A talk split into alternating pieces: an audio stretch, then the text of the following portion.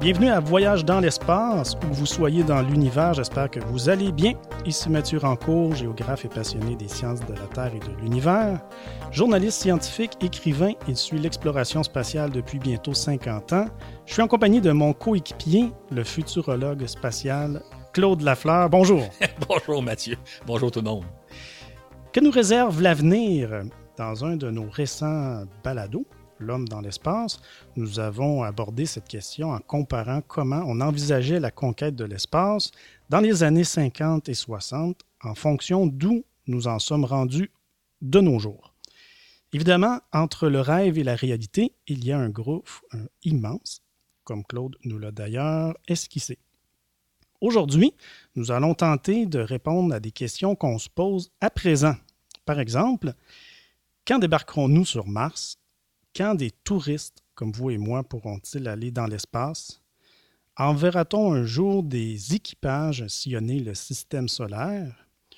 Ou encore enverra-t-on un jour des équipages en direction d'étoiles voisines?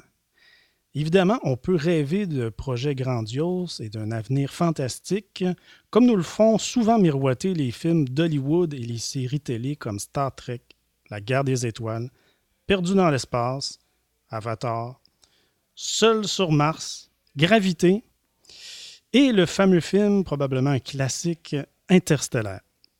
Mais nous, on a choisi d'adopter une position plus critique et collée à la réalité. Nous allons donc tenter de cerner ce que nous croyons être possible dans les 50 prochaines années. Alors, Claude, euh, là, je vois que tu oses t'aventurer dans un certain domaine, le domaine des prédictions. Euh, je me souviens de t'avoir euh, déjà dit dans ce balado qu'aucune prédiction ne s'est avérée exacte. Donc, que les futurologues du passé, il semble qu'ils se sont tous trompés. Alors, c'est pas un petit peu euh, contradictoire le sujet d'aujourd'hui? Ça peut paraître effectivement, mais en fait, euh, je ne renie pas ce que j'ai dit. Je n'ai jamais vu de prédictions d'avenir qui se sont réalisées ou à peu près pas. mais justement, je ne me mettrai pas à en faire aujourd'hui. Je vais plutôt pour répondre à des questions qu'on m'a souvent posées, justement, comme quand est-ce qu'on va aller sur Mars, quand est-ce qu'on retournera sur la Lune. Euh, maintenant, aujourd'hui, je peux avertir tout de suite, c'est pas tellement que je vais fixer des dates, mais je veux expliquer pourquoi les choses prennent du temps? Pourquoi euh, on ne retourne pas, par exemple, sur la Lune d'ici deux, trois ans? Puis pourquoi on n'est toujours pas allé sur Mars? Donc, je veux plus situer le contexte, donner les informations de base, que donner une date qui, de toute façon, va probablement être fausse. Donc, l'idée n'est pas de tenter de prévoir l'avenir, car on risque euh, juste de se tromper, mais plutôt d'élaborer ce qui semble plausible ou difficile à réaliser d'ici 50 ans. Donc, au menu euh, aujourd'hui, euh, on enregistre euh, en 2018. On va tenter de voir ce qui pourrait se passer d'ici 2068. C'est bien ça? À peu près, ben, on dit les 50 prochaines années. Hein. Mm-hmm. Donc, en 1918, alors à quoi ça pouvait ressembler là, à ceux qui essayaient d'imaginer ça en 1918? Là, y a-t-il un parallèle à faire? Ben oui, je fais le parallèle parce que je me dis, Imaginons qu'on aurait fait ce ballet là en 1918 et qu'on aurait tenté de voir quel va être l'avenir de l'aviation. Sans doute que si on était en 1918, jamais on aurait imaginé que dans les années 1940, on aurait inventé le moteur à réaction. Et je suis certain qu'on n'aurait pas osé imaginer qu'à partir des années 60, des millions de personnes traversaient l'océan en avion. Donc, euh, en 1918, je ne pense pas qu'on aurait pu voir les progrès que l'aviation a connus dans les 50 années suivantes. Pas plus qu'aujourd'hui, je pense, on va essayer d'être de bonne foi, d'être clairvoyant entre guillemets, mais je pense que la réalité va risquer d'être très très différente de ce qu'on va imaginer. Donc, c'est un exercice périlleux qu'on fait. D'ailleurs, euh, je me dis, ça va être peut-être amusant d'écouter ce balado-là dans 15, 20, 30 ans, ou peut-être que mes descendants écouteront ça et disaient, OK, en 2018, il passait telle, telle chose ils se sont complètement gourés. Mais on va s'essayer pareil. 1918, on était encore à l'ère des avions à deux ailes faits en bois et pilotés, comme tu viens de le dire, par de courageux pionniers de l'air.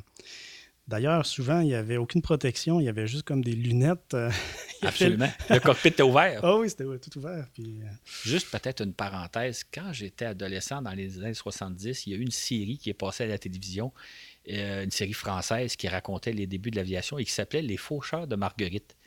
L'idée de la série, c'était qu'il volait tellement bas qu'il fauchait les marguerites. Et je la nomme parce que je l'ai trouvée sur YouTube. Elle est là. C'est charmant comme série parce que ça raconte vraiment les années à peu près 1910, les premiers vols, le début de l'aviation. Et quand on regarde ça aujourd'hui, on dit Hé, on a fait du chemin en. Ben, aujourd'hui, en un siècle, parce qu'on est en 2018. Mais même dans les années 60, on a ben fait oui. beaucoup de chemin. Ben oui, justement. Euh, donc, on était alors à des années-lumière des avions passagers des années 60 qui étaient en service. Donc, euh, alors tout le monde, ben, bienvenue à bord et on vous souhaite un bon voyage à toutes et à tous.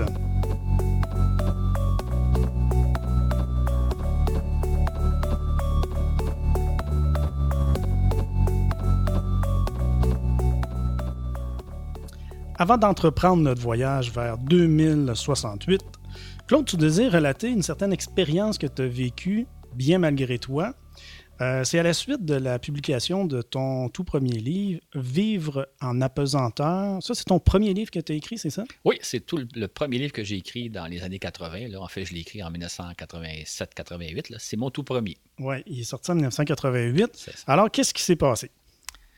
En fait, je, vais raconter un peu euh, l'épisode de Vivre en apesanteur pour montrer un peu que qu'est-ce qui peut nous arriver quand on essaye de voir plus loin que le bout de son nez. Quand j'ai écrit mon livre, euh, donc en 1987, le contexte social, politique et même spatial était très, très différent d'aujourd'hui. On n'imagine peut-être pas. En 1987-88, on est encore à l'époque de la guerre froide. Les Américains et les Russes sont en compétition un peu partout pour dominer la planète. Ils sont dans la course à l'espace. Et jamais en 88, on aurait pu imaginer qu'ils collaboreraient aujourd'hui comme ils le font à bord de la Station spatiale internationale. Quand j'ai écrit mon livre en 87, il y avait aussi un contexte spatial très particulier.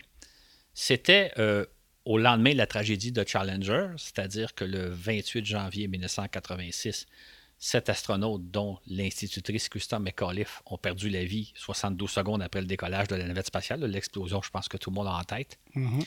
C'est donc dire, comme je le relate dans le livre, que le programme spatial occidental était bouleversé. Quand je dis occidental, autant la, tragédie de Challenger a eu autant d'impact aux États-Unis, en Europe, au Canada.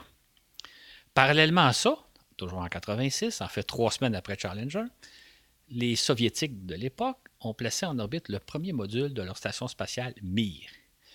Ils étaient donc en train de construire un grand complexe orbital, donc de s'installer en orbite terrestre. C'est donc dans ce contexte-là que j'ai écrit mon livre. Mon livre comprenait trois parties. La première, c'était la navette spatiale.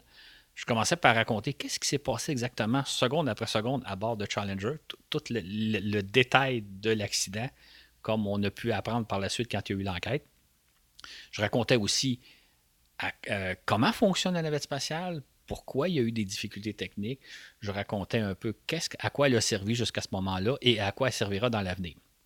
La troisième partie du livre, c'était Mir. C'est-à-dire, j'expliquais le, donc le complexe orbital que les Russes étaient en train d'assembler dans l'espace et pour lequel ils avaient de grandes visées, ils avaient beaucoup d'espoir. J'en profitais aussi pour raconter comment les Soviétiques s'y prennent pour lancer des cosmonautes dans l'espace. Comment ils, habitent l'espace. Euh, en fait, ils maintenaient des cosmonautes à bord de stations spatiales qu'on appelait Salut. Salut, c'est juste avant Mir. Donc, comment ça se passe pour les Soviétiques? Et à l'époque, comme le programme spatial soviétique est très fermé, les Soviétiques ne disent pas grand-chose, ce que je racontais dans mon livre était relativement peu connu. Et entre la première et la troisième partie, j'ai inséré une partie que j'ai appelée Vive en apesanteur, où là, j'expliquais comment l'organisme humain réagit à l'apesanteur, comment les astronautes vivent et travaillent en apesanteur, comment ils dorment, comment, qu'est-ce qu'ils mangent, comment ils se lavent, comment ils vont aux toilettes, etc. Donc, ça faisait un bel ensemble où j'expliquais l'astronautique telle qu'on l'avait à ce moment-là. Maintenant, j'étais très fier de mon livre, j'en suis toujours aussi fier, mais quelques temps après, quelques années plus tard, j'ai eu une grande déception. OK. Euh, bon, ben, est-ce que c'est dû au fait, bon, ben, si on peut penser que les Américains sont cloués au sol, les Soviétiques, eux, eh ils continuent leur travail euh, en orbite. Est-ce que ton regret, euh, comme maintenant on connaît la suite de l'histoire, est-ce que ce serait dû euh, au fait qu'il va y avoir une rencontre entre ces deux puissances de l'espace dans les années 90? Exactement. En fait, dans mon livre, j'avais tous les ingrédients pour imaginer un scénario audacieux qui était la rencontre de la navette spatiale avec Mir. En fait, si j'avais été moindrement clairvoyant, j'aurais pu penser, dire, écoutez, je vous ai expliqué dans la première partie la navette spatiale, je vous explique en troisième partie Mir.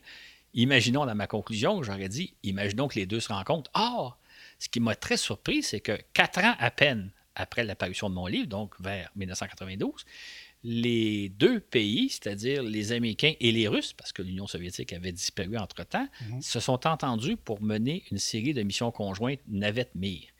Et à partir de 1995, il y a eu donc neuf missions, neuf rencontres entre la navette et Mir.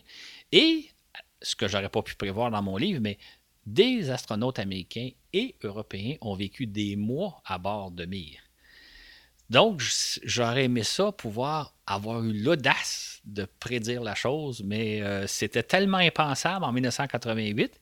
Et pourtant, on est juste quelques années plus tard. on est en 92-95. La réalité défie la fiction d'une certaine façon. On peut dire que les vols de la navette spatiale euh, dont tu nous parles euh, laissaient entrevoir la collaboration entre les Russes, les Américains, les Européens, les Japonais et les Canadiens à bord de ce qui allait devenir même la Station spatiale internationale. On a donc rapidement passé, Claude, de la guerre froide, euh, de la course à l'espace, à une époque de collaboration entre les grandes nations. Donc, euh, ça, ça s'est fait euh, vers les, 1995. Effectivement. En fait, dix ans après l'apparition de mon livre, seulement dix ans, entre-temps, les Russes et les Américains se sont entendus pour construire une grande station spatiale internationale qu'on appelle ISS. Hein. ISS, c'est l'abrégé de International Space Station, donc c'est le nom de la station. Donc, ils se sont entendus pour mettre leurs ressources en commun, construire une grande station dont l'assemblage a commencé en 1998, donc dix ans après l'apparition de mon livre. Je raconte tout ça pour dire deux, trois choses. La première, c'est que parfois les choses vont très, très vite. On ne se serait pas attendu entre 1988 et 1998 à un tel changement, que l'Union soviétique disparaisse, que la guerre froide se termine euh, euh, abruptement, mais de façon très pacifique, que les deux ennemis d'hier se mettent à collaborer étroitement ensemble. Euh, donc, des fois, les choses changent très, très vite. Et ça me permet aussi de dire, parce que dans ce qui va suivre dans mes propos, dans la, la prochaine demi-heure, la prochaine heure, c'est que l'avenir peut changer très vite on peut aujourd'hui prévoir certaines choses et le monde peut être changé totalement d'un seul coup, comme ce n'est pas toujours le cas. Parfois, l'histoire, on dirait que se déroule très tranquillement. Parfois, l'histoire connaît des accélérations. Tout ça pour vous dire que les choses peuvent changer tellement rapidement que ce que je veux vous raconter aujourd'hui, c'est la vision qu'on a en 2018. Mais ça se peut très bien que les choses changent rapidement et c'est pour ça d'ailleurs que ça ajoute une valeur à notre balado parce que ça serait intéressant de l'écouter dans 5 ou 10 ans et puis de voir que peut-être que dans le fond, je ne me suis pas si tant trompé que ça, ou mhm. peut-être qu'au contraire, je me suis beaucoup trompé. Ben, j'annonce que ça va être possible. Hein. C'est une mise en garde que je ben fais. on va tout archiver ça. donc, euh, pour vrai, là, malheureusement. il y a des gens qui nous écoutent 50 euh, ans plus tard. Ah, c'est bien possible. pas mal certain. C'est bien possible. Ah, tu nous sers donc là une belle mise en garde, Claude. Euh, l'avenir, même le proche avenir, peut parfois nous surprendre, mais pas toujours non plus. Parfois, on a tout en main ce qu'il faut. Par exemple, tu avais tous les ingrédients pour, dans ton livre, prévoir ce qui allait arriver quelques années plus tard. Mais euh, malheureusement, euh, souvent, on passe à côté. C'est ça. Je ne l'ai pas vu et c'est mon grand regret, même si j'ai eu beaucoup de plaisir à publier le livre et je suis très fier de mon livre, mais je dis, mon Dieu, je suis passé à côté de quelque chose. Petit regret.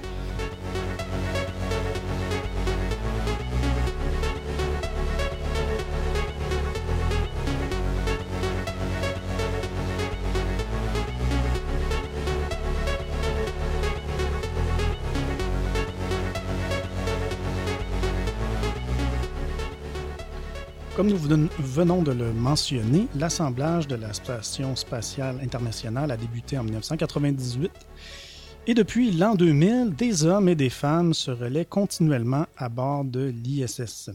C'est-à-dire que nous habitons en permanence l'espace depuis 20 ans maintenant. Effectivement, on n'y pense pas toujours, mais en permanence autour de nous, il y a une station spatiale qui tourne et il y a toujours des gens, des astronautes euh, à l'intérieur. D'ailleurs, c'est assez facile de pouvoir euh, prévoir quand on va passer au-dessus de notre ville et c'est magnifique à voir. Il faut être bien synchronisé parce que ça prend environ une minute, une minute et demie. C'est comme une étoile brillante qui passe rapidement. Je suggère à tout le monde de, voir ça. Claude, comme on dit, toute bonne chose a une fin. Alors là, on commence avec une première question. J'imagine que bien la station internationale va terminer un jour sa vie utile. On va un jour donc devoir la détruire, j'imagine. Donc, c'est quand qu'on peut prévoir sa fin? En fait, la station est en opération depuis une vingtaine d'années, comme on vient de dire, et il reste probablement, si tout va bien, s'il n'y a pas de pépin technique ou panne majeure, il reste probablement une bonne dizaine d'années d'opération à la station. Probablement aux deux tiers du programme. Ça veut dire que il reste peut-être même un peu plus qu'une dizaine d'années. Fait qu'on peut penser que vers 2030, donc euh, d'ici une douzaine d'années, on va arriver à la fin du programme. Ça va être assez triste quand même ce jour-là quand ça va arriver, parce qu'on pense quasiment qu'elle est là pour euh, bien plus longtemps. Hein. Et comme nous l'avons relaté dans notre balado sur les déchets spatiaux, on téléguidera l'ISS pour qu'elle brûle au-dessus de l'océan Pacifique afin que ses restes tombent en mer plutôt qu'en zone habitée. Donc, Claude, après l'ISS, qu'est-ce qu'on fait? Qu'est-ce qu'on va faire? Est-ce qu'on va, par exemple, en construire une deuxième? C'est une question très pertinente parce que, étant donné que le temps qu'il faut pour préparer un nouveau projet, euh, il serait le temps de prendre des décisions. En fait, on aurait dû déjà avoir décidé ce qu'on va faire après ISS. Or, ce n'est pas le cas. C'est-à-dire qu'à l'heure où on se parle, il y a plusieurs projets qui flottent dans l'air. On parle beaucoup d'un retour sur la Lune, on parle peut-être de se lancer à la conquête de Mars, ou peut-être réaliser d'autres programmes, mais il n'y a pas de décisions fermes qui ont été prises jusqu'à maintenant. Et ça, ça pose un problème parce que ça prend facilement 10, 15 ans, 20 ans préparer un grand projet de l'ordre de la station spatiale. D'ailleurs, pour donner un exemple, c'est le président Reagan en 1986 qui a annoncé la construction de la station spatiale. Et, comme on l'a dit, la station est en opération à partir de l'an 2000. Ça a donc pris 14 ans. Actuellement, on a beaucoup de projets en préparation, mais il n'y a pas de décisions fermes qui ont été prises. Donc, on ne sait pas trop ce qui va arriver après ISS, c'est-à-dire à partir des années 2030, 2030. 32, 35. On n'a pas idée. On a plein d'idées, mais on n'a pas d'engagement ferme. Mhm. Pourtant, les étapes, on les a déjà entendues, les différentes étapes à venir. Par exemple, l'ISS allait d'abord servir de relais vers la Lune. Donc, on installerait ensuite des bases lunaires qui serait une sorte de tremplin pour aller éventuellement sur Mars. Il y a même notre ami Trump qui récemment, au moment qu'on enregistre euh, le balado, euh, a annoncé euh, qu'il allait mettre en place une force spatiale et qui visait à dominer l'espace. Et donc pour lui, là, il faut retourner sur la Lune puis éventuellement sur Mars. Donc, à quoi ressemblent les plans futurs de la NASA? En fait, ce qu'il faut dire, c'est qu'il y a deux choses. Euh, la NASA actuellement travaille à la mise au point d'un certain nombre de technologies qui vont lui permettre de réaliser une certaine gamme de, programmes. Donc, elle est en train de développer des fusées, des capsules, autres, qui pourraient servir à différentes fins. Maintenant, il n'y a pas d'engagement ferme. Bon, euh, on a entendu effectivement Donald Trump annoncer récemment que les Américains retourneraient sur la Lune pour les années, dans les années 2030. Mais Trump n'est pas le premier à avoir fait ce genre d'annonce-là. Il y a au moins deux de ses prédécesseurs qui ont annoncé la même chose. Je vais rappeler que le président George Bush père, le 20 juillet 1989, donc 20 ans après Apollo 11, avait annoncé que les Américains retourneraient sur la Lune pour l'an 2000. 15 ans plus tard, son fils, George Bush Jr., lui a annoncé que les Américains seraient de retour sur la Lune en 2020. Je rappelle qu'on est en 2018 aujourd'hui, on est loin de là. Ce qui fait que Trump fait une annonce un peu semblable à ce que les deux Bush ont fait auparavant, c'est-à-dire ils annoncent un beau projet, mais je dirais le nerf de la guerre, l'argent n'est pas vraiment sur la table. On n'est pas comme à l'époque du président Kennedy qui avait annoncé en 1961 nous irons sur la Lune avant la fin de la décennie. Kennedy avait à la fois débloqué les fonds et surtout, il y avait la volonté politique de le faire. Or, aujourd'hui, on ne voit pas ça on voit qu'on a des beaux projets, on a le goût d'aller sur la Lune, d'aller sur Mars, mais il n'y a pas la volonté politique d'agir comme à l'époque du président Kennedy ou du président Reagan quand il a annoncé sa station spatiale. Je dirais qu'on est actuellement un peu dans une ère où on dit, écoutez, un jour, on va faire ceci ou ceci. Un peu comme, vous avez peut-être déjà connu des gens qui disent, au moins un jour, je vais rénover ma maison. Ou un jour, je vais écrire un livre. Ou un jour, je vais faire le tour du monde. Oui, c'est des belles idées, c'est des belles intentions, mais ce n'est pas des intentions fermes. Ce qui fait qu'il faut assimiler l'annonce de Trump exactement à ça. C'est-à-dire, c'est une belle idée intéressante, mais la volonté politique n'y est pas. Donc, euh, il est loin d'être acquis, mais alors là, très, très loin d'être acquis, qu'on va aller sur la Lune dans les années 2030, tel que l'a annoncé Trump, exactement comme les deux Bush l'avaient annoncé 30 euh, et 20 et 30 ans plus tôt. Là, Je suis moi-même à l'occasion ce genre de personne qui a des beaux projets qui se réalisent. On en a tous. On en a tous. Donc, euh, fin. Euh, ben, en fait, vers 2030, ce serait la fin à peu près là, de la Station spatiale internationale. Probablement. Dans une douzaine d'années. Bon, qu'est-ce qui va arriver là, si, euh, comme tu dis, on, retarde sans cesse ces annonces-là? quest ce qui va arriver ensuite si on passe jamais à l'action pour euh, la suite de la station? On pourrait se retrouver dans une situation assez étonnante, c'est-à-dire qu'à partir de cette époque-là, il pourrait ne plus y avoir d'astronautes dans l'espace. En fait, au terme de la façon dont les choses se produisent actuellement, au terme de la station spatiale, on ne pourra plus occuper l'espace en permanence. Ce qui fait que peut-être que dans les années 30, on aura des vols sporadiques d'astronautes qui vont pendant une semaine ou deux faire certaines missions, de courtes missions. Il pourrait y avoir des vols touristiques aussi assez brefs, mais l'idée d'occuper l'espace en permanence, comme on l'aurait fait pendant à peu près une trentaine d'années, entre l'an 2000 et l'an 2030, ben ça, ce sera du passé, puis il y aura presque plus d'astronautes qui voyageront dans l'espace. Donc, euh, suite à l'ISS, donc euh, il y aurait plus d'hommes et de femmes qui, euh, ben, en fait, il, disparaîtrait tranquillement euh, euh, d'être dans l'espace. Donc, on serait tous confinés, on serait tous cloués au sol ici sur Terre. Il n'y aurait plus ou pas d'astronautes dans l'espace, Plus d'hommes dans l'espace. C'est très possible. Mais comme tu me dis, l'avenir nous réserve bien des surprises aussi. Ben, en effet, sauf que il faut savoir que ça ne sera pas une première. Il y a déjà eu quelque chose d'un peu semblable. Si on recule en 1968, donc il y a 50 ans, on aurait, on été très étonné de penser que, bon, en 1968, on s'apprête à débarquer sur la Lune. En juillet 69, Neil Armstrong va marcher sur la Lune. On aurait été très surpris d'apprendre que, dans le fond, on, va aller six fois sur la Lune entre juillet 69 et décembre 1972, puis qu'après ça, pendant 50, 60, 70 ans, plus personne ne va retourner sur la Lune. En 1968, ça aurait été impensable une telle chose, parce qu'on s'est dit, ben, une fois qu'on va être allé sur la Lune, on va y retourner plusieurs fois, puis on va s'installer, construire des bases, comme on en a d'ailleurs parlé dans le balado sur Homme dans l'espace. En réalité, ça n'a pas été le cas. Ce qui fait qu'aujourd'hui, les gens pourraient être surpris de dire il y aura peut-être plus d'hommes et de femmes qui iront dans l'espace à partir des années 2030, ou en tout cas, il y en aurait très, très peu. C'est tout à fait possible que ce soit le cas, même si ça serait très surprenant, là, parce qu'on imagine qu'on est dans l'espace pour toujours. Peut-être pas.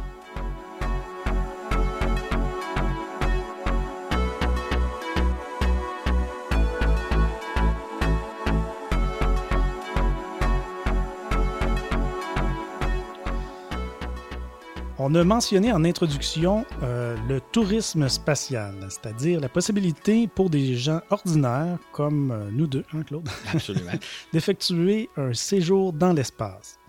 Déjà, on le sait, une dizaine de millionnaires, dont euh, Guy Laliberté du Cirque du Soleil, se sont payés des séjours à bord de la Station spatiale internationale. Mais là, on parle de séjours qui leur ont coûté quoi, une dizaine de millions de dollars. Des dizaines de millions de dollars. Des dizaines. Ah oui, c'est peut-être 30, 40, 50 millions de dollars. Je pense que Guy La Liberté, c'est à peu près 50 millions de dollars, mais les chiffres, il n'est jamais sorti. Là. C'est, plus des rumeurs qu'autre chose, mais c'est cet ordre-là. C'est ça. C'est, pas un chiffre qui reste secret, ça, ou ça a été dévoilé? non, parce que chaque millionnaire ne paie pas le même montant. Certains ont ah, ben, payé peut-être 20-30 millions, puis d'autres ont payé 50-60 millions, mais c'est, des chiffres secrets, absolument. Donc, ça fait longtemps euh, qu'on en parle du tourisme spatial, tu dois savoir, Claude. Donc, euh, même euh, de vivre aussi la pesanteur, hein, de pouvoir la vivre et de pouvoir, ça j'aimerais bien le faire un jour, de pouvoir contempler la Terre vue de l'espace. depuis quand, juste, on en parle de, ça? En fait, les auditeurs et auditrices sont peut-être surpris d'apprendre que c'est depuis 1969 qu'on parle de tourisme dans l'espace. À l'époque, là, on est à la veille du premier débarquement sur la Lune. Croyez-le ou non, il y a des compagnies aériennes qui prenaient les réservations en vue de futurs vols vers la Lune. C'est-à-dire qu'en 69, on pensait que éventuellement, il y aurait des vols touristiques. On pourrait aller passer ses vacances sur la Lune à bord d'hôtels installés sur la Lune. Euh, on pensait, on imaginait, sans qu'il y ait de date précise, que ça aurait lieu probablement dans les années 80.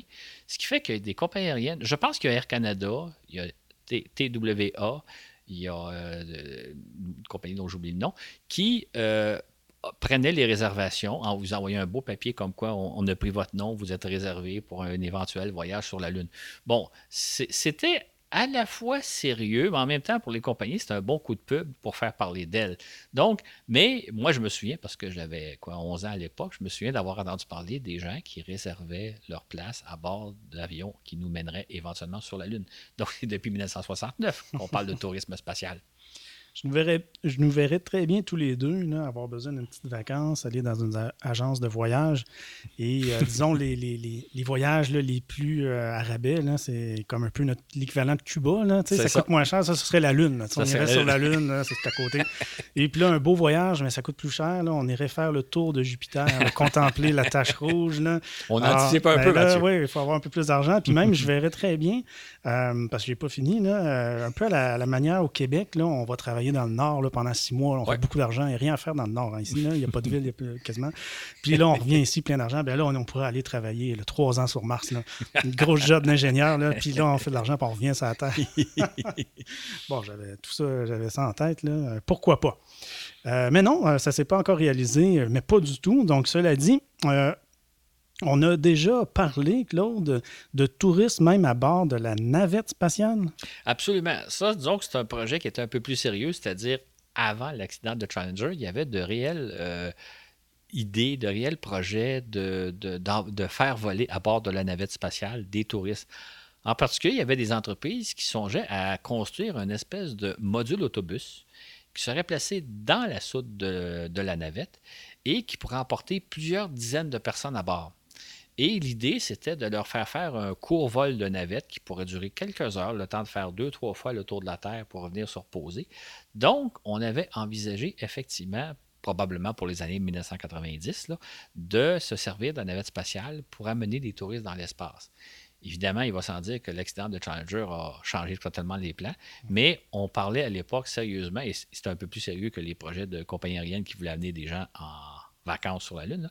Mais ça a été sérieusement envisagé, mais évidemment, à ceux de l'accident Challenger, on a oublié ça. Mhm. OK. Euh, donc, euh, il y a aussi un certain Richard Branson de Virgin Galactic qui propose d'envoyer, lui, des touristes dans l'espace. Qu'est-ce que tu en penses de, lui et de son entreprise? Je pense que la plupart des gens ont entendu parler de Virgin Galactic euh, dirigé par Richard Branson. Euh, depuis une quinzaine d'années, Branson nous parle qu'il va éventuellement nous permettre à des gens de voyager à bord d'une espèce d'avion aux lignes futuristes qui est appelé Spaceship 2 s'il s'agirait de vols à haute altitude, c'est-à-dire que le spaceship montrerait euh, peut-être à une centaine de kilomètres d'altitude, les gens verraient la Terre donc d'un point de vue quand même assez exceptionnel et passeraient quelques minutes en apesanteur avant de revenir se poser. Chaque voyage coûterait la bagatelle de 200 000 C'est à la fois beaucoup et peu, c'est-à-dire on ne parle plus de millions comme les vols des touristes qui sont allés à bord de la station spatiale, mais en même temps, 200 000 ce n'est pas à la portée de nous. Le problème, c'est que en 2004, Branson nous avait annoncé que les premiers vols auraient lieu vers, vers 2007-2008. Sauf que depuis une dizaine d'années, à chaque année, il nous annonce que les vols sont prévus pour l'an prochain. Donc, à chaque année, on est sur le point de commencer les vols à bord de Spaceship Two, sauf qu'à chaque année, ben, c'est reporté l'année suivante. Euh, je pense qu'aujourd'hui, il n'y a plus beaucoup de gens qui l'écoutent, Branson, parce qu'à chaque année, il annonce qu'on est sur le point de le faire. L'an prochain, ça va être fait, mais c'est retardé. En tout cas, moi, j'ai beaucoup, beaucoup de doutes que ça se fasse parce que ça fait au moins une bonne douzaine d'années qu'on attend. Mais euh, je peux quand même vous dire que Branson prévoit des vols touristiques pour l'an prochain. Bon, OK. mais toi, tu ne l'écoutes plus? Moi, je ne l'écoute plus. Bon, ça fait bien. Euh, il y a aussi un nouveau venu de la firme Blue Origin dont on n'a pas encore parlé dans notre balado. Je pense pas qu'on en ait parlé, du moins.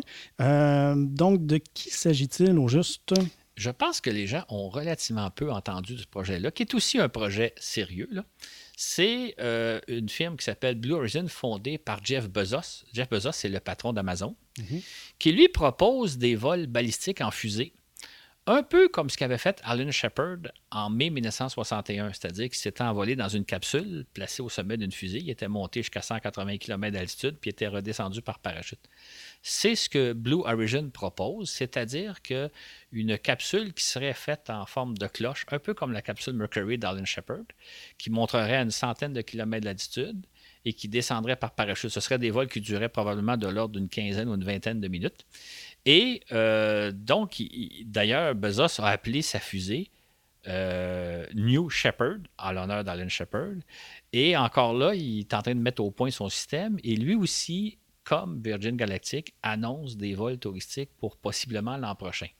Euh, contrairement à Branson, ben, euh, Blue Origin ne nous annonce pas depuis 10-12 ans qu'il est sur le point de le faire. Le, projet a commencé quand même plus tard. Le projet se déroule bien et il est possible, il est probable qu'on assiste à certains premiers vols l'an prochain. Moi, j'aurais plus confiance à, Blue Origin que euh, à, Virgin Galactic. Mais encore là, ça reste à voir. OK. Intéressant. Euh, donc, ça fait plusieurs promesses, hein. ça fait plusieurs annonces là, que bientôt on pourra voyager dans l'espace. Ça fait des dizaines d'années qu'on en parle. Il n'y a rien euh, qui s'est encore passé concrètement.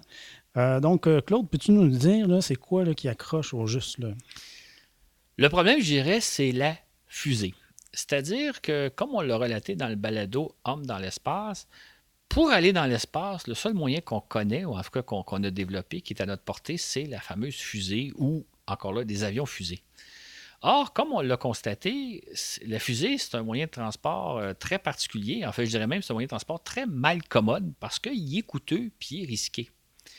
Et ça, c'est l'aspect qu'on parle peu quand on parle de tourisme dans l'espace, c'est-à-dire que tant et aussi longtemps qu'on va faire, on va se servir de fusées pour envoyer des hommes dans l'espace. Quand je dis fusée, je parle aussi avion fusée comme le Spaceship Two. On va employer un moyen qui est très risqué. Euh, donc, les possibilités d'accident sont assez nombreuses. Et là, ce qu'on ne réalise pas, c'est que les possibilités sont d'autant plus grandes d'avoir un accident, pas nécessairement catastrophique, mais quand même un accident sérieux. C'est d'autant plus euh, possible qu'ils vont être utilisés très, très souvent. C'est-à-dire que, pour donner un exemple, on peut rappeler que la navette spatiale a subi deux accidents catastrophiques, Challenger et Columbia, en 135 vols. Ce qui fait que si vous, lancez euh, le Spaceship 2 ou la New Shepard des dizaines, des centaines de fois, il est à peu près certain qu'il va y avoir des accidents, même si la fiabilité du véhicule était de 99,9% Donc, moi, ce que je m'attends qui va arriver, c'est que ça se peut qu'il arrive des vols touristiques. Ça se peut que l'an prochain ou en 2020, on fait, mais à mon avis, ce ne sera pas long qu'il va arriver un accident, pas nécessairement catastrophique, mais quand même qui va jeter une douche d'eau froide sur les vols de touristes. Dans le fond, je me dis, peut-être qu'on est un peu comme en 1918. En 1918, donc, avion à deux ailes avec des pilotes très valeureux. Mais aucune compagnie aérienne n'aurait pu imaginer mettre un service de transport de passagers d'une ville à l'autre ou euh, de deux points parce que c'était beaucoup trop dangereux d'utiliser des avions. Pour faire voler des avions en 1918, il fallait être un peu casse-cou et être très courageux. Je pense que tant et aussi longtemps qu'on va utiliser la fusée ou l'avion fusée pour aller dans l'espace, on est un peu comme à cette époque-là. Il va peut-être falloir attendre véritablement, hélas, encore quelques décennies avant qu'on mette au point des appareils beaucoup plus sécuritaire, beaucoup moins dispendieux pour que enfin des gens ordinaires comme vous et moi puissions aller dans l'espace. Euh, ça se peut qu'on assiste à des vols touristiques dans les prochaines, mais à mon avis, il n'y en aura pas beaucoup, ils ne seront pas nombreux et ce ne sera pas très long qu'on va dire écoutez, c'est beaucoup trop dangereux. Un peu comme il y a sûrement des gens qui ont volé à bord d'avions à deux ailes, quelquefois dans les années de 1918, 1920, 1922. Là. Mais finalement, on ne pouvait pas faire du transport aérien à cette époque-là, les avions n'étaient pas assez fiables. Je pense qu'on est un peu à cette époque-là dans le domaine spatial. Qu'est-ce que tu, tu penses des fameuses fusées de SpaceX qu'on voit là, que ce sont des fusées réutilisables? Donc, euh, ils, partent et puis ensuite, euh, quand ils ont fini leur travail, ils reviennent se poser sur Terre. Oui, sauf que tout lancement de fusée est à risque. Euh, les fusées de SpaceX n'ont pas encore transporté d'hommes ou de femmes. Ils sont prévus pour le faire à partir de l'an prochain ou dans deux ans. Mais encore là, ça va toujours rester très, très risqué et très dispendieux.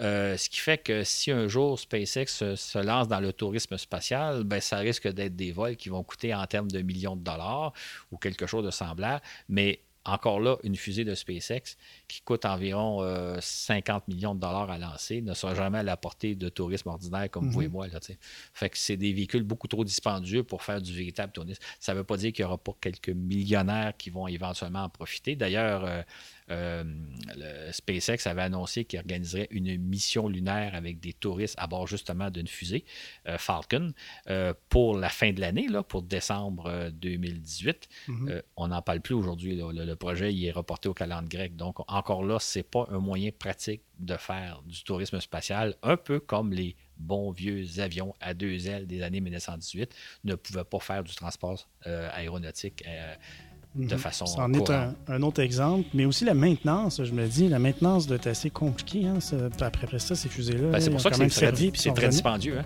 Ben chaque vol est très, très dispendieux. Chaque vol coûte quelque chose comme 50 millions de dollars. Ce mhm. C'est pas à portée de nos bourses.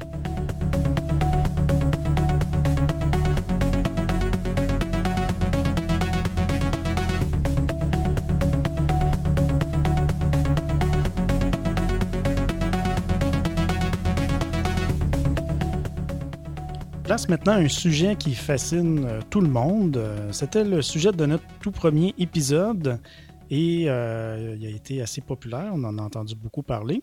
D'ailleurs, ce sujet-là, tu dois t'en faire parler pas mal aussi, Claude.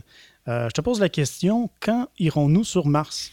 C'est la question que je me fais poser depuis le début de ma carrière comme journaliste, donc il y a une quarantaine d'années. Et quand, à l'époque, dans les années 80, on me posait cette question-là, je répondais toujours je ne pense pas voir de mon vivant des hommes marcher sur la Lune.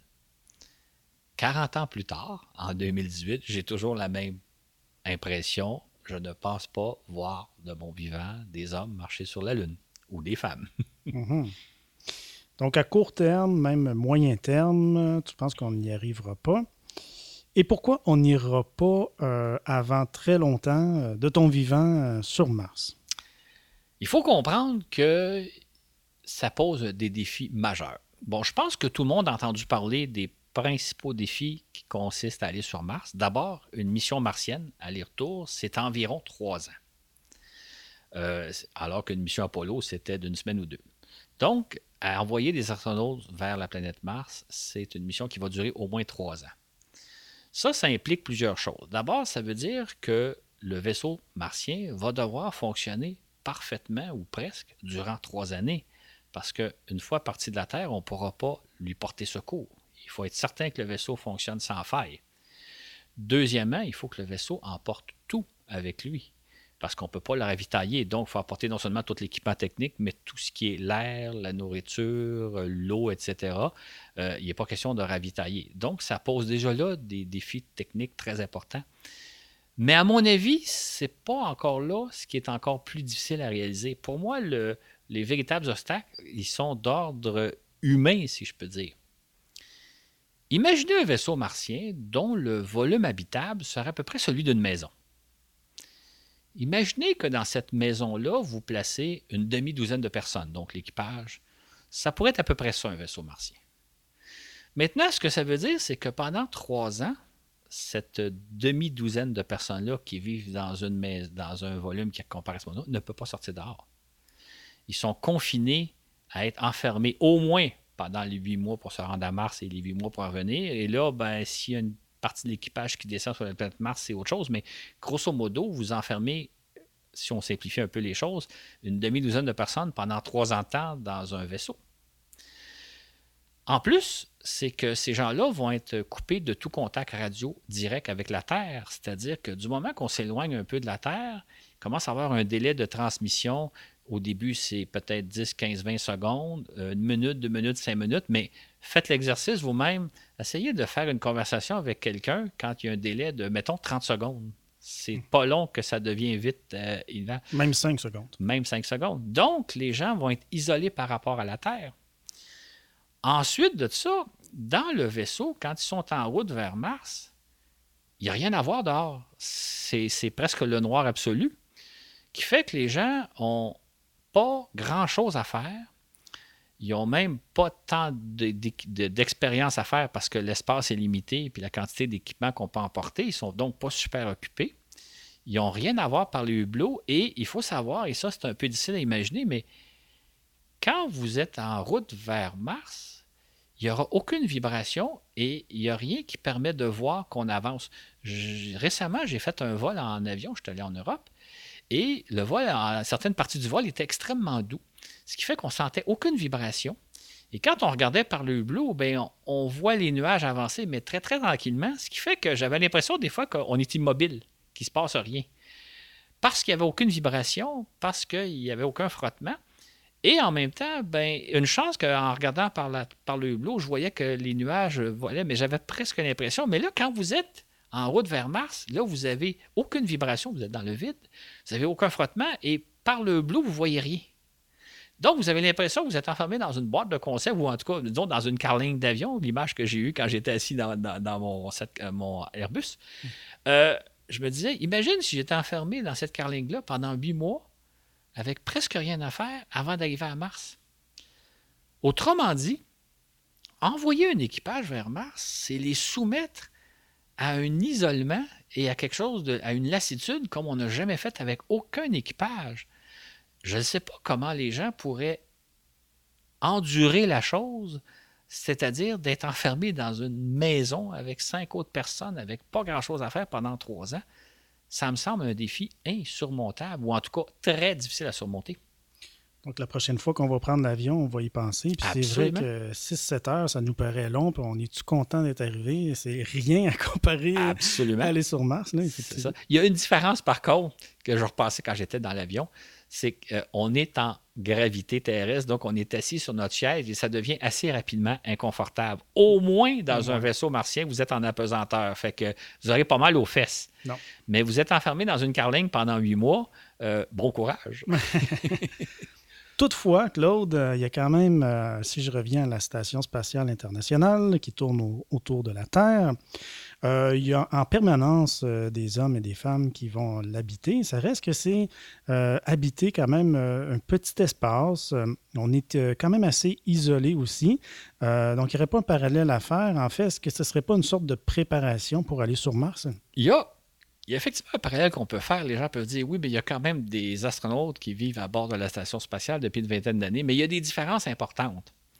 La première, c'est que les astronautes qui sont dans la station sont, voient par les hublots la Terre. Et ça, en soi, c'est un spectacle fantastique dont on ne se lasse pas. Mm-hmm. Donc, quand ils ont du temps de libre, d'ailleurs, ils espèrent avoir le plus de temps possible pour pouvoir regarder par les hublots parce qu'il y a un spectacle absolument majestueux. Autre différence majeure, c'est qu'ils sont en contact radio direct avec la Terre, c'est-à-dire qu'ils peuvent s'entretenir euh, constamment avec, entre autres, chaque semaine, ils s'entretiennent avec leurs proches, donc ils peuvent converser, ils sont même à la radio et en vidéo, donc ils ne sont pas isolés du reste. Mais il y a aussi d'autres différences majeures. Ils sont, entre autres, très, très occupés à bord de la station spatiale. Il y a des centaines d'expériences à faire toutes sortes d'études physiologiques, astronomiques, scientifiques. Donc, ils sont vraiment très, très occupés. D'ailleurs, les astronautes travaillent environ 12 heures par jour. Mais d'autres différences fondamentales, c'est que la première, deux autres différences fondamentales, c'est que la première, c'est qu'ils sont là pour six mois. Mm-hmm. Ils ne sont pas là pour trois ans. Ils sont là juste pour six mois. Et ils savent que si jamais il y avait un problème sérieux, si la station était endommagée, euh, il y avait une avarie, ils pourraient regagner la Terre en quelques heures. Donc, il ne vivrait pas le stress de dire je m'envole pour trois ans et si jamais il y a un pépin majeur, personne ne peut me porter secours. Ils savent qu'ils sont beaucoup moins en danger que dans un vaisseau martien parce qu'ils peuvent regagner la Terre. Donc, il y, a il une similitude entre la station spatiale et un vaisseau martien. D'ailleurs, la NASA dit souvent que la station spatiale prépare les voyages vers Mars, mais il en reste pas moins que c'est très différent et beaucoup moins exigeant que ce que va être une mission martienne. Dans un voyage vers Mars, quoi, on a un ciel étoilé, j'imagine? Un très beau ciel étoilé, mais. Ah, il ne se compare pas au ciel qu'on verrait sur Terre parce que d'abord, vous avez des petits hublots et euh, vous avez, dépendamment d'éclairage, vous allez voir des étoiles, mais c'est un peu comme les astronautes qui sont allés vers la Lune. Ils ont vu quelques étoiles, mais ils ne voient pas un niveau de céleste comme nous. Ne mm-hmm. serait-ce que parce que, imaginez un hublot comme celui justement d'un avion. On ne voit pas grand-chose dans un hublot d'avion. Fait ça ne se compare pas à quand vous êtes dehors dans un champ et que vous regardez la voûte céleste.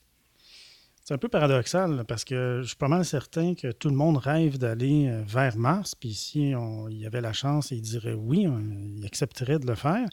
Mais je suis pas mal certain qu'une fois en route, là, on se mettrait à rêver de la Terre, puis on se mettrait juste à penser euh, de vouloir revenir sur Terre. Après moi. Absolument. ben, en fait, moi, moi quand j'ai posé la question à certains astronautes, est-ce que vous accepteriez, ils m'ont tous répondu non, Mhm. parce qu'eux sont conscients des contraintes psychologiques que ça représenterait. Et pourquoi penses-tu qu'on ne verra pas une première expédition, donc avant quoi, des dizaines d'années, avant de, ton vivant? Donc pourquoi on n'en verra pas des expéditions? Ce qu'il faut comprendre, c'est que il ne s'agit pas, là, si on décidait demain matin d'envoyer un équipage vers Mars, il ne s'agit pas de dire nous allons construire un vaisseau martien, par exemple, en orbite terrestre. Nous allons y placer la demi-douzaine de personnes qui pourraient faire tournages et nous allons l'envoyer vers Mars. En réalité, il va falloir des, très nombreuses années de préparation. D'abord, il faudrait tester en orbite terrestre, peut-on maintenir un équipage dans un véhicule spatial durant trois ans? Autrement dit, non pas maintenir des astronautes à bord de la station spatiale pour six mois comme on le fait actuellement, mais pour trois ans. Est-ce que c'est viable? Est-ce que c'est faisable? Le vaisseau martien, il ne s'agit pas juste de le construire puis de l'envoyer à Mars. Il faut être certain qu'il va bien fonctionner pendant trois ans. Donc, il faudrait probablement l'essayer ou en essayer un pendant trois ans dans l'espace. Il faut donc une foule de préparatifs à faire bien avant d'amorcer l'expédition. Et supposons que ces préparatifs-là prennent euh, 10-15 ans. Si on commençait aujourd'hui, peut-être qu'on serait disponible, mais on n'a pas commencé à se préparer à Mars. On n'a pas la volonté, on ne s'est pas engagé, d'autant plus que la préparation d'une mission vers Mars va probablement coûter des centaines de milliards de dollars. Je ne parle pas de la mission elle-même, je parle juste de la préparation. Faire vivre des astronautes pendant trois ans dans l'espace, probablement plusieurs équipages, tester le vaisseau spatial, etc. Ça va coûter très cher. Or, aujourd'hui, au moment où on se parle, on n'a pas décidé fermement d'aller à Mars. On n'a pas entrepris les préparatifs et je ne pense pas qu'actuellement, on a la volonté politique de dépenser des centaines de milliards pour ce projet-là. Donc, on est loin d'amorcer le projet et la journée où on va l'amorcer, ben, ça peut prendre 10, 15, 20 ans de préparation. Mhm. Question de volonté politique et aussi de quasiment de choix de société. Il faut choisir d'investir des milliards hein, de dollars. Euh, cela dit, euh, est-ce qu'on pourrait retourner du moins sur la Lune? Euh, parce qu'il me semble que ça tarde. Euh, on est allé la dernière fois en 1972, ça commence à faire longtemps. Et pourtant, la Lune, bien, elle est bien moins loin. hein. Par un beau soir de, pleine lune, on peut quasiment y toucher. Il me semble qu'elle semble plus à notre portée. On ne pourrait pas aller y retourner rapidement dans quelques semaines, Claude? Ben, peut-être pas dans quelques semaines, mais c'est vrai que la Lune est beaucoup plus à notre portée. Pour faire un parallèle, il faut trois jours pour se rendre sur la Lune et non pas huit mois pour se rendre à Mars. Déjà. Euh, on peut très bien effectuer une mission lunaire sur une période d'une semaine ou deux, comme c'était le cas des missions Apollo. Donc, en effet, la Lune est beaucoup plus à notre portée. Euh, parce qu'il n'y a pas toutes les contraintes d'aller à Mars. Donc, on pourrait décider, probablement que si on décidait aujourd'hui d'aller sur la Lune, ça prendrait peut-être une dizaine d'années avant qu'on y soit, mais c'est un programme beaucoup plus accessible que celui de Mars, d'un débarquement sur Mars. Dizaine d'années, mais pourtant, on y est déjà allé. On sait comment le faire. On n'a pas tout ce qu'il faut. Là. On n'a pas euh, l'équipement n'existe plus ou quoi. Il faut, faut refaire certaines choses. Ben, c'est-à-dire que c'est intéressant comme question parce que on peut pas prendre le matériel qu'on a développé dans les années 60, là, les bonnes vieilles capsules Apollo, parce que c'est un matériel totalement, totalement désuet. Il va falloir développer de nouveaux vaisseaux, beaucoup plus évolués avec la technologie d'aujourd'hui. Donc, euh, il- il- on ne peut pas prendre des dessins Apollo puis refabriquer. Faut- on est rendu ailleurs. là. Donc, donc, il faut aussi développer les fusées lunaires pour se rendre jusqu'à la Lune. Donc, les fusées de type Saturne V, ce qu'on ne possède pas non plus. Par contre, on possède quelque chose de très précieux, c'est que on connaît maintenant très bien la Lune et on sait les défis que ça impose, ce qu'il faut, à quoi il faut faire, à quoi on va être confronté. Donc, c'est vrai que si on décidait aujourd'hui d'aller sur la Lune, ça coûterait beaucoup moins cher qu'une expédition vers Mars. On peut penser quelque chose comme une centaine de milliards de dollars. Et ça prendrait peut-être une décennie, mais là, on n'a pas tout à apprendre. Qu'est-ce que la Lune? Comment on se rend sur la Lune? Est-ce que les astronautes peuvent supporter une mission lunaire? Tout ça, on le sait. Fait que c'est beaucoup plus à notre portée, même si on ne pourrait pas y aller, mettons, parce que les gens pensent souvent que bon, on a juste à, construire les capsules puis à les lancer, ça va prendre 2, 3, 4 ans. Non, non, il faut tout développer le matériel avec la technologie d'aujourd'hui, mais c'est beaucoup plus à notre portée que Mars. C'est pas si simple, mais quand même, là, on est, on est beaucoup plus dans le réaliste. Absolument. C'est beaucoup plus à notre portée. Et puis ça, là, dans le court moyen terme, tout au plus, on peut penser que s'il y a une certaine volonté politique, ça pourrait se faire. Euh, peux-tu quand même nous parler d'un certain échéancier qui pourrait être mis en place si jamais on en venait vraiment à le faire? Bien, c'est ça qu'il faut. C'est intéressant parce que ça fait longtemps qu'on en parle. Hein. Euh, George Bush père, en 89, avait lancé l'idée sur la Lune une douzaine d'années plus tard. Son fils a fait la même chose et Trump vient de faire la même chose. Mais dans tous les cas, on n'a pas vraiment la volonté politique. Et je ne questionne pas les politiciens parce que c'est vrai que si j'étais un décideur, je me dis est-ce que je vais consacrer 100 milliards pour retourner sur la Lune alors qu'il y a tant de choses à faire sur Terre? Donc, l'échéancier, il, il est difficile à établir parce que d'une part, on a pas mal la technologie qu'il faut, là, on a les connaissances qu'il faut, il s'agit de vouloir, mais en même temps, est-ce que dans le contexte social actuel, c'est la chose à faire? Parce que quand Kennedy l'a décidé en 61, le contexte était très, très différent. Il y avait la course à l'espace qu'on a expliqué d'ailleurs dans un des balados. Donc là, aujourd'hui, moi, je ne pense pas, même si j'étais président des États-Unis, puis euh, amateur d'espace comme je le suis, je ne pense pas que je prendrais cette décision-là, parce que comment justifier une telle chose? Le contexte peut changer. Je racontais au début de notre balado qu'en 1988, on était dans un certain contexte quand j'ai écrit mon livre et dix ans plus tard, tout avait changé. Ça se peut que les jours changent, mais actuellement, euh, moi, je ne vois pas le jour où sérieusement on va planifier d'aller sur la Lune. Mais la journée où on va prendre la décision, ben, ça pourrait aller relativement vite. Fait peut-être qu'il y aura des astronautes sur la Lune dans les années 2030. En tout, cas, je dirais que si je n'ai pas espoir de voir des hommes sur Mars avant la fin de ma vie, j'ai espoir de revoir le sol lunaire, de revoir des hommes et des femmes sur la Lune euh, peut-être d'ici 20-30 ans. C'est dans le possibilité.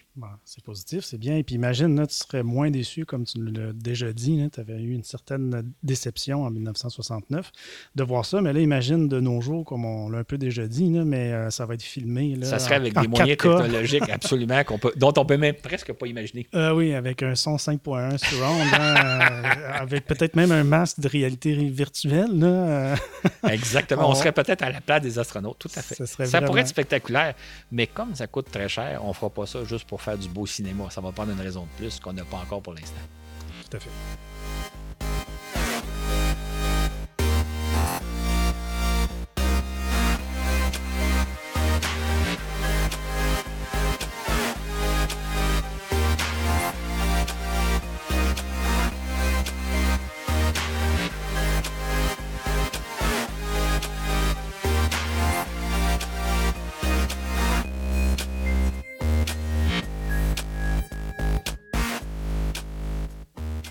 On a fait allusion en début d'émission aux productions d'Hollywood, à la Star Trek, la guerre des étoiles, entre autres, qui nous montrent qu'un jour, on sera présent à travers l'univers comme on l'est aujourd'hui sur l'ensemble de la Terre. Donc, Claude, pour toi, est-ce que c'est ça? Est-ce que c'est de la pure science-fiction? Est-ce que euh, même si euh, l'humanité, je m'explique, en venait à survivre très longtemps, 10 000 ans, 20 000 ans, euh, si on pense à tout le progrès qu'on a fait, là, disons, dans les 100 dernières années, si on les transpose là, sur 20 euh, 000 ans, là, euh, tu ne penses pas qu'un jour on pourrait arriver là, à s'affranchir de la Terre, à pouvoir vraiment voyager très loin et même peut-être s'installer ailleurs? Bien, sur une perspective aussi longue, oui, là. mais moi, moi, moi, ce que, ce que j'observe quand je regarde Star Trek ou Star Wars ou autre production de genre, c'est qu'ils nous montrent un monde très différent du nôtre. Là, c'est pas dans un avenir prévisible d'ici 50 euh, ans ou un siècle. Euh, moi, je pense que l'époque que nous montre, euh, mettons, Star Trek, c'est comme une époque qui est beaucoup plus avancée dans le futur et probablement que l'humanité va avoir changé entre-temps. Un peu comme, moi, je comparais ça avec l'époque des Romains. si on retournait à l'époque des Romains, c'est des humains comme nous autres et ils sont à 99,99% identiques à nous, mais leur société est très différente je pense que ce que nous montre Star Trek et autres, c'est un monde qui va être très différent du nôtre parce qu'on parle de plusieurs siècles. Et non pas, parce que souvent ce que ces films-là semblent nous laisser entendre, c'est que c'est un relativement proche avenir. Dans, bon, c'est pas défini, mais c'est peut-être dans 50 ans ou dans 100 ans, quelque chose comme ça. C'est, à mon avis, beaucoup plus loin que ça. D'ailleurs, on va le voir dans, quelques instants pourquoi. Là. Mais c'est pas le proche avenir comme semble souvent nous montrer ce genre de film-là. Effectivement, donc eux, ils sont rendus complètement, je ne sais pas, dans une autre galaxie. donc là, si on revient un peu plus près de chez nous, là, si on en, puis on, revient un petit peu plus à court moyen terme, j'ai peut-être un peu exagéré, est-ce qu'on peut rêver, du moins, d'explorer notre système solaire? Euh, en quoi il nous est euh, accessible? Le problème d'aller vers les autres planètes, c'est que les distances sont énormes. Euh, quand on parle d'aller sur Mars, c'est la, la, planète la plus proche. Les autres planètes sont déjà beaucoup plus loin. Ça voudrait donc dire, si on envoyer des astronautes à travers le système solaire, les soumettre aux mêmes contraintes qu'une mission martienne, mais pour beaucoup plus longtemps. Euh, on parlait tantôt que le vol vers Mars, ça dure à peu près huit mois. Ben, si on les envoie vers des planètes comme Jupiter, Saturne, Uranus, on parle d'années. Ça veut dire, prenez les mêmes contraintes qu'on a dans le cas de Mars, mais appliquez-les à un équipage qui va être euh, enfermé dans une carlingue pendant des années de temps, qui va être coupé de la Terre, qui va devoir fonctionner de façon totalement euh, sur lui-même. Donc, euh, pas question de ravitaillement, pas question de. Ils vont devoir faire face à toutes les pannes, etc. Donc, c'est comme une mission martienne, mais multipliée par, par 10 ou par 20 comme difficulté. Fait que le défi, s'il est déjà grand pour Mars, il est encore plus grand pour sillonner le système solaire comme on se plaît à rêver parfois comme on en a déjà parlé dans un épisode précédent, si on repense au voyage de Christophe Colomb, euh, donc, on parle euh, d'un voyage de plusieurs semaines, à peu près trois mois, donc pour la traversée de l'océan. Euh, aussi, on peut penser à Magellan avec le tour du monde qui se fait en plusieurs mois, à peu près trois ans. donc, si on établit ici un parallèle, est-ce qu'il n'y aurait pas encore aujourd'hui des équipages qui seraient prêts à se lancer de cette même façon-là à la conquête de l'espace? C'est un parallèle intéressant à dresser. C'est-à-dire que, dans le fond, il y a 300-400 ans, on envoyait comme ça des équipages euh, braves, valeureux, euh, traverser les océans du monde sans trop savoir combien de temps ça leur prendrait comme voyage et, et à quoi ils s'exposaient. Ces gens-là étaient coupés de tout contact avec la terre ferme, en fait, avec leur base qui est en Europe pendant des années de temps sans qu'on sache trop trop ce qui leur arriverait. Fait qu'on pourrait faire le parallèle, sauf qu'à mon avis, il y a des choses fondamentales qui ont changé. C'est-à-dire que, d'ailleurs, euh, une parenthèse, parce que souvent dans ces expéditions-là, ils partaient 4-5 navires et finalement, trois ans plus tard, il y avait un navire qui revenait, les autres euh, avaient coulé en cours de route, les trois quarts de l'équipage avaient péri. Mm-hmm. Or, aujourd'hui, ben, on ne pourrait pas accepter ce genre de risque-là que dire on envoie un équipage, puis on sait qu'il y en a juste quelques-uns qui vont venir au bout du compte on ne pourrait pas, je pense, non plus accepter de soumettre des gens à un isolement total pendant des années. Donc, pour moi, le contexte a changé et je ne suis pas certain qu'aujourd'hui, on accepte. Enfin, je suis convaincu qu'on n'accepterait pas d'exposer à des risques aussi élevés des équipages aujourd'hui. Donc, euh, on l'a déjà fait dans le passé, mais nos standards ont changé. Puis, je ne sais pas, moi, euh, si on envoyait un équipage euh, extrêmement motivé pendant des mois et des années dans l'espace, comment ça se passerait? D'ailleurs, c'est pour ça que une des missions qu'il va falloir réaliser éventuellement avant d'envoyer des gens vers Mars, c'est est-ce qu'on peut maintenir, disons, une demi-douzaine de personnes dans une station spatiale en orbite autour de la Terre pendant trois ans? Il euh, faudrait l'essayer et voir comment ça se fait. Et peut-être qu'on va se rendre compte que c'est demander un sacrifice beaucoup trop élevé à des gens qui, pourtant, s'ils étaient à bord de la station spatiale, seraient en contact constant avec la Terre. Mm-hmm. Imaginez si vous êtes totalement isolé de tous vos proches, de tout votre monde. En fait, j'ouvre une parenthèse parce que des fois, les gens pourraient penser le contact est possible, le contact radio, mais c'est un peu le contact par courriel. Vous envoyez un message et quelques heures plus tard, vous obtenez la réponse. Donc, vous savez ce qui se passe et vous donnez de vos nouvelles. C'est juste que vous n'êtes pas en contact direct, vous ne pouvez pas converser, vous êtes vraiment pris une demi-douzaine de personnes ensemble dans un même environnement. Et c'est avec ces gens-là que vous allez avoir des contacts parce qu'avec la Terre, vous allez juste pouvoir envoyer un message et recevoir une réponse quelques heures plus tard. C'est donc euh, euh, une, forme d'isolement comme on n'a jamais vécu. Eh oui. S'il arrive une urgence, là, c'est pas commode. Absolument.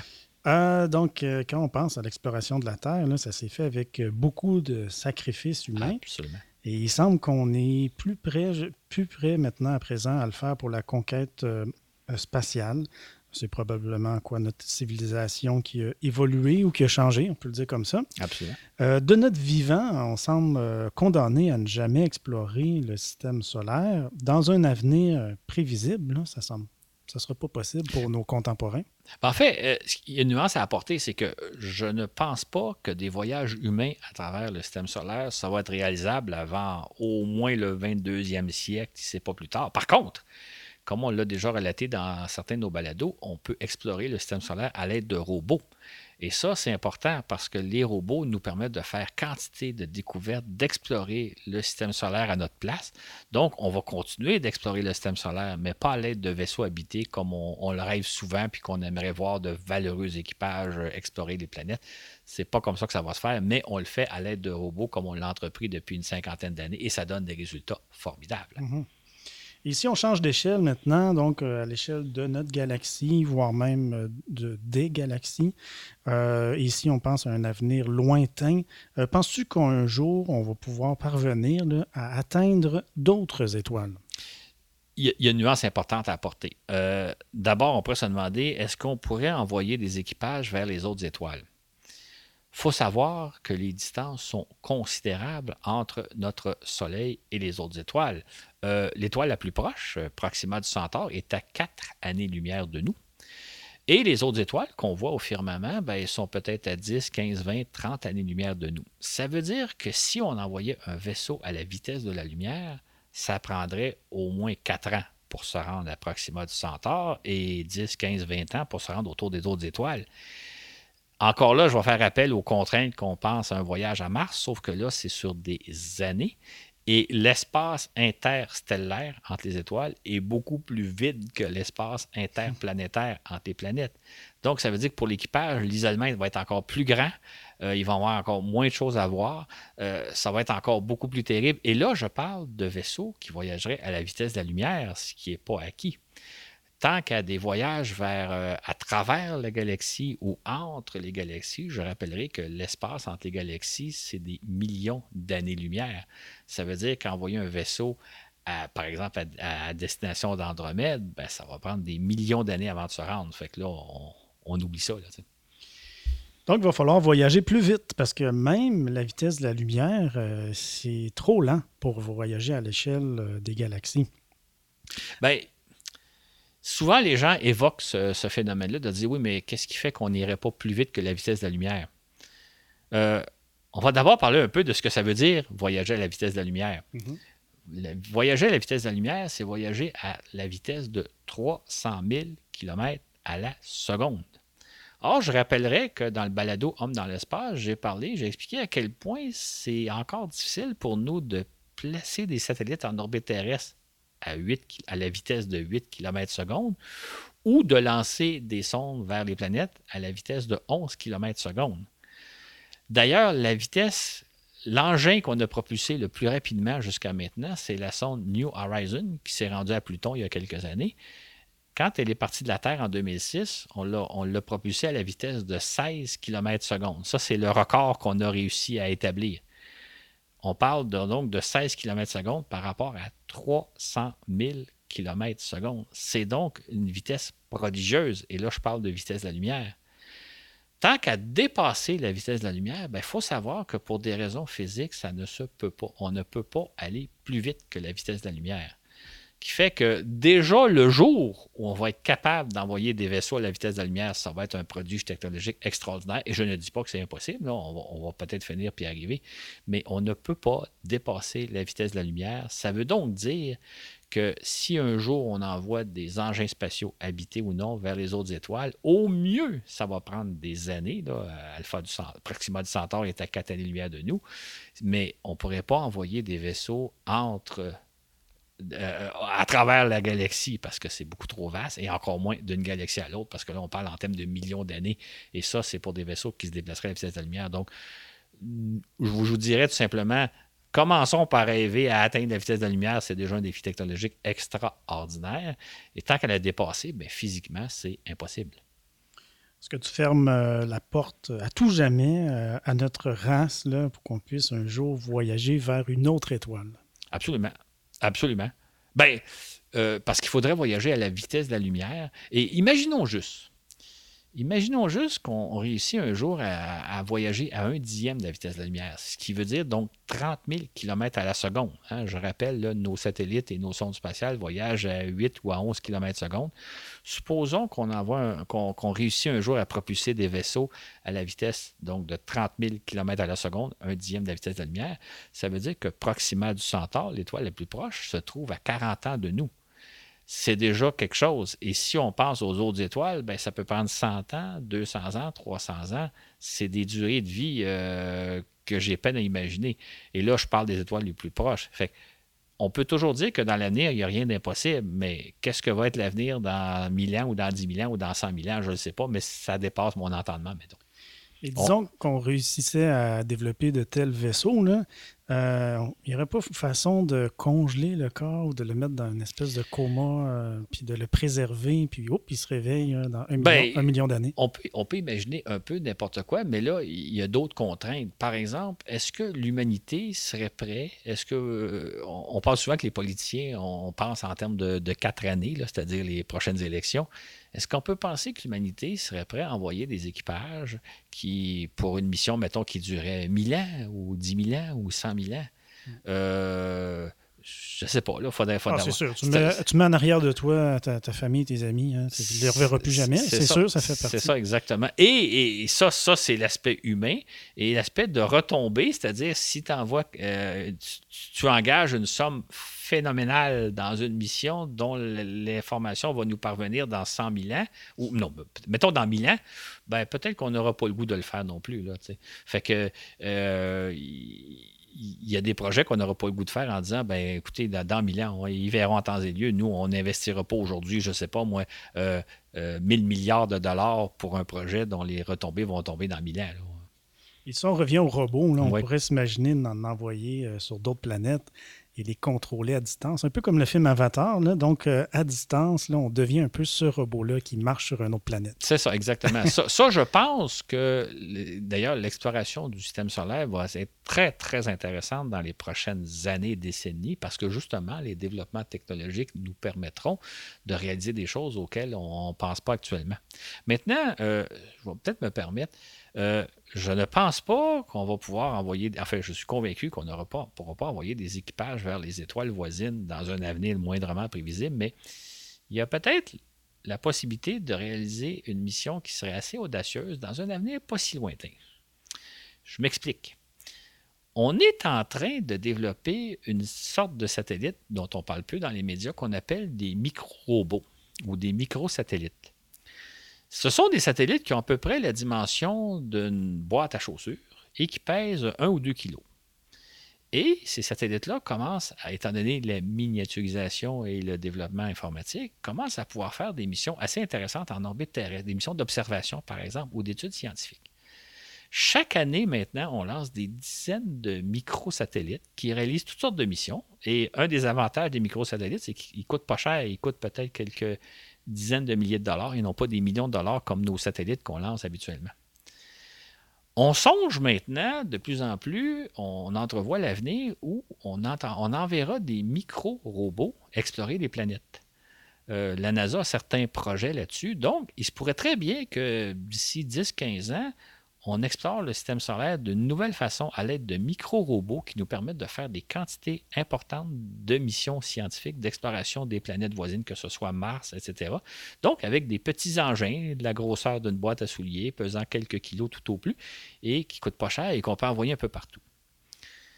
Je m'amuse à imaginer une mission. Imaginons dans quelques décennies, on prend la fusée la plus puissante dont on dispose, disons une fusée de type un peu Saturne V, je ne sais pas ce qu'on disposera dans les années, mettons, 2040. On place à bord de cette fusée-là un micro-robot qu'on essaie, qu'on va propulser avec la vitesse la plus grande qu'on puisse atteindre grâce à cette fusée-là.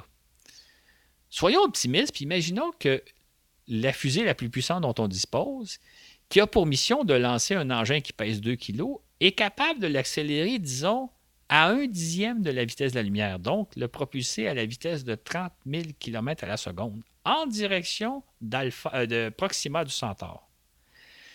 L'engin se déplace donc à un dixième de la vitesse de la lumière, Proxima du Centaure étant à 4 années-lumière de nous, ça prendra donc à peu près une quarantaine d'années pour se rendre jusqu'à destination.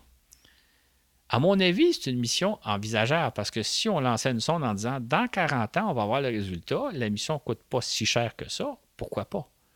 Évidemment, on parle d'une génération ou deux, c'est-à-dire qu'on la lance aujourd'hui, c'est pas moi qui va voir les résultats, mais en même temps, c'est envisageable. Qu'il se pourrait bien que dans un avenir pas si lointain, on commence à lancer des robots vers les étoiles voisines en disant ça va prendre un certain nombre de décennies avant d'avoir les résultats, mais c'est viable. Donc, ça se peut que d'ici 2068, pour rester dans notre espace-temps de 50 ans, qu'on commence à envoyer des micro-robots vers les étoiles voisines mais c'est peut-être le mieux qu'on peut espérer de façon raisonnable parce qu'envoyer des équipages, ça posait des problèmes. Euh, puis encore là, il faut l'accélérer à la vitesse de 30 000 km/s dans mon scénario, ce qui n'est ce qui est pas rien. Là, c'est tout un défi technologique. Mais ça se pourrait qu'on envoie des robots vers les étoiles dans un avenir pas si lointain. C'est fort intéressant. Et pour euh, finir là, sur ce thème-là, euh, tu as soulevé un point que je trouve intéressant, c'est que à ma connaissance, la NASA a toujours investi ou dépensé de l'argent pour des missions dont les chercheurs actuels verront les résultats. À ma connaissance, elle n'a jamais euh, parti un programme ou une mission qui allait nous dépasser, qu'on aurait les résultats dans, je ne sais pas moi, 200 ans. Non, euh, pas 200 ans, mais il y a des missions, par contre, qui ont été développées sur une période de 20-30 ans. Pensons juste. Mais quand même, au moins 20-30 ans. Oui, c'est ça. Mais pensons juste, je vais donner un exemple, parce que j'ai très connu, c'est le télescope spatial Hubble. C'est depuis les années 70 que des chercheurs travaillent sur la mise au point du télescope, qui a finalement été lancé en 1990 et qui est en opération aujourd'hui. D'ailleurs, il y a quantité d'astronomes qui travaillent actuellement avec Hubble qui étaient peut-être pas nés, ou en tout cas, ils étaient très, très jeunes quand le télescope, quand le projet est né. Mm-hmm. Et les, ceux qui ont commencé à travailler sur Hubble dans les années 70 sont au moins à leur retraite, sinon décédés. On commence à avoir des projets comme ça. Euh, moi, je commence à avoir des projets de sondes de la NASA qu'elle va lancer et je ne suis pas certain de voir les résultats parce que dans 15-20 ans, je ne sais pas où je vais être rendu. Donc, on commence à arriver à dire. c'est ça, ça commence. Euh, on pourrait donner un autre exemple plus simple, ben pas simple, mais que je n'expliquerai pas en détail, mais les fameuses sondes voyageurs ben que tout le monde connaît ont été, ont été lancées en 1977 et elles fonctionnent. Enfin, une des deux qui fonctionne toujours. Inutile de dire que les chercheurs qui ont travaillé sur ces sondes-là sont depuis longtemps à leur retraite et possiblement décédés. Et pourtant, aujourd'hui, les voyageurs nous envoient des résultats. Voyageur 1 aurait quitté le système solaire, mais par contre, elle n'a pas été prévue comme ça, cette mission-là. C'est qu'elle n'a jamais arrêté. C'est ça, le euh, petit robot marche bien. C'est ça. Donc, euh, souvent, ils vont investir quelque chose qui est prévu pour être dans une durée de temps raisonnable, 20-30 ans. donc, on va voir la fin. Mais parfois, la, mission est prolongée, prolongée sans arrêt parce que bon, la sonde, elle, fonctionne encore. Donc, on la laisse. Euh, Exactement. Tout à fait.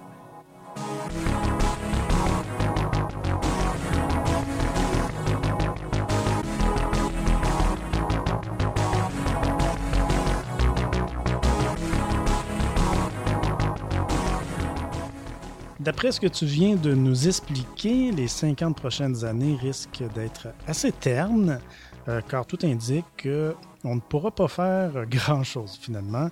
Euh, ce serait pas un peu une perspective pessimiste dont tu nous fais part, Claude? Euh, oui et non. C'est-à-dire que c'est vrai que je suis plutôt pessimiste en ce qui concerne la présence de l'homme dans l'espace, étant donné le manque de décision, le manque de volonté politique que je constate depuis euh, une, bonne vingtaine d'années. Par contre, ce qu'il ne faut pas négliger, c'est que les robots, que ce soit les satellites ou les sondes interplanétaires, nous permettent de faire des observations extraordinaires. On en a parlé entre autres dans le balado sur le système solaire. Donc, euh, si les hommes dans l'espace mèneront peut-être pas à grand-chose dans les prochaines décennies, suite à la station spatiale, ben, il y a tous les robots qui, eux, vont continuer de faire. Et je donnerai un exemple. Je pense beaucoup aux fameux télescopes spatiaux notamment le télescope TESS dont on a déjà parlé. Éventuellement, on attend le lancement du télescope Webb. Ces engins-là vont nous permettre de faire des découvertes extraordinaires, particulièrement, je pense, par rapport aux exoplanètes. C'est-à-dire qu'il se peut très bien que dans la prochaine décennie, on découvre des planètes sur lesquelles il y a de la vie et qu'avec d'autres télescopes qui sont en préparation, parce qu'on développe constamment de nouveaux télescopes, il se pourrait très bien qu'on fasse des découvertes remarquables euh, d'ici 5, 10, 15 ans. En fait, pour moi, il y a plein de choses intéressantes qui s'en viennent, mais ce n'est pas au niveau des euh, vols habités, mais davantage au niveau de l'exploration grâce aux robots. Tu nous as mentionné en début d'épisode qu'on est dans une situation semblable à 1918. Donc, en ce sens que si on fait un parallèle avec l'aviation, on est un peu comme à l'époque des avions à deux ailes en bois. c'est bien ça. Absolument. En fait, ce qui est intéressant, c'est que dans le balado que nous avons fait sur l'homme dans l'espace, j'avais mentionné que quand on compare les scénarios qu'on se faisait dans les années 50 ou au début des années 60 d'exploration de l'espace par rapport à ce qui est arrivé, ça a été très différent. Et ça, entre autres, était très différent parce qu'il y a eu des développements technologiques totalement inattendus. En termes d'informatique, en termes de robotique, en termes de télécommunication, euh, ce qui fait que les satellites et les sondes spatiales ont remplacé l'homme d'une certaine façon. Et ça, ce qui est assez remarquable, c'est que ces développements-là ont eu lieu à partir des années 60-70, mais même au début des années 60, on ne les avait pas vus. Tout ça pour dire qu'on peut facilement penser aujourd'hui, en 2018, qu'il y a des développements technologiques qui s'en viennent, qui sont totalement inimaginable ou en tout cas imprévu pour nous qui ne sommes pas spécialisés dans un domaine très pointu et qui pourrait changer totalement les choses.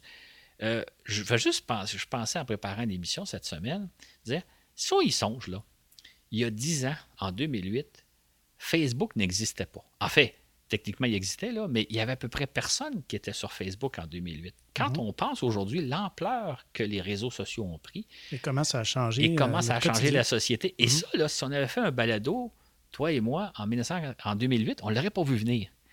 Tout ça pour dire que qu'est-ce qui va arriver d'ici 2028, d'ici 2035, d'ici 2040, je ne le sais pas, mais je suis certain qu'il va arriver des choses extraordinaires, mais pas nécessairement au niveau de la présence de l'homme dans l'espace, mais à d'autres niveaux. Et je pense que le meilleur est à venir. Moi, je ne suis pas inquiet. Je pense qu'il y a des choses extraordinaires, mais ce ne sera pas l'homme se propage à travers le système solaire, s'en va conquérir de nouvelles planètes, débarque dans des systèmes solaires lointains. Ce n'est pas à ce niveau-là que ça va jouer, c'est à un autre niveau. Donc, en guise de conclusion, euh, parfois, ça peut débloquer très vite. Euh, comme tu le disais par rapport à ton livre, là, Vive en apesanteur. Donc, euh, après ça, il y a eu certains dénouements, certains grands changements par rapport aux puissances, aux géants de l'espace. donc, on pourrait penser que euh, en fonction de conditions politiques particulières qui se pointeraient à l'horizon.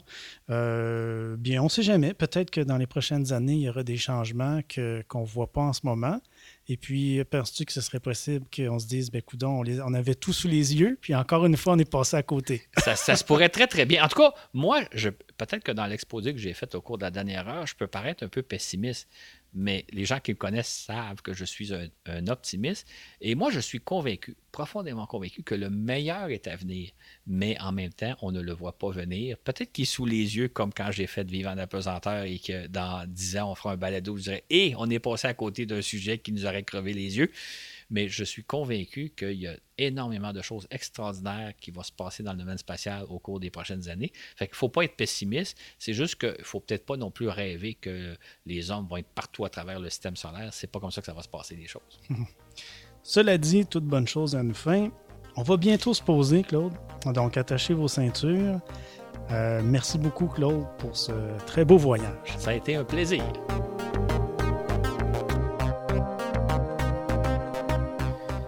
C'est ce qui met fin à cette émission, à cet épisode. Donc, euh, pour nous suivre, vous pouvez le faire sur notre page Facebook. Vous pouvez aimer notre page Voyage dans l'espace. C'est toujours apprécié quand vous nous donnez des 5 étoiles, soit sur Facebook ou encore sur iTunes. Et aussi, maintenant, c'est possible de nous suivre sur YouTube. sur ce, vous soyez dans l'univers ou dans le futur, on vous dit à la prochaine pour un autre voyage dans l'espace.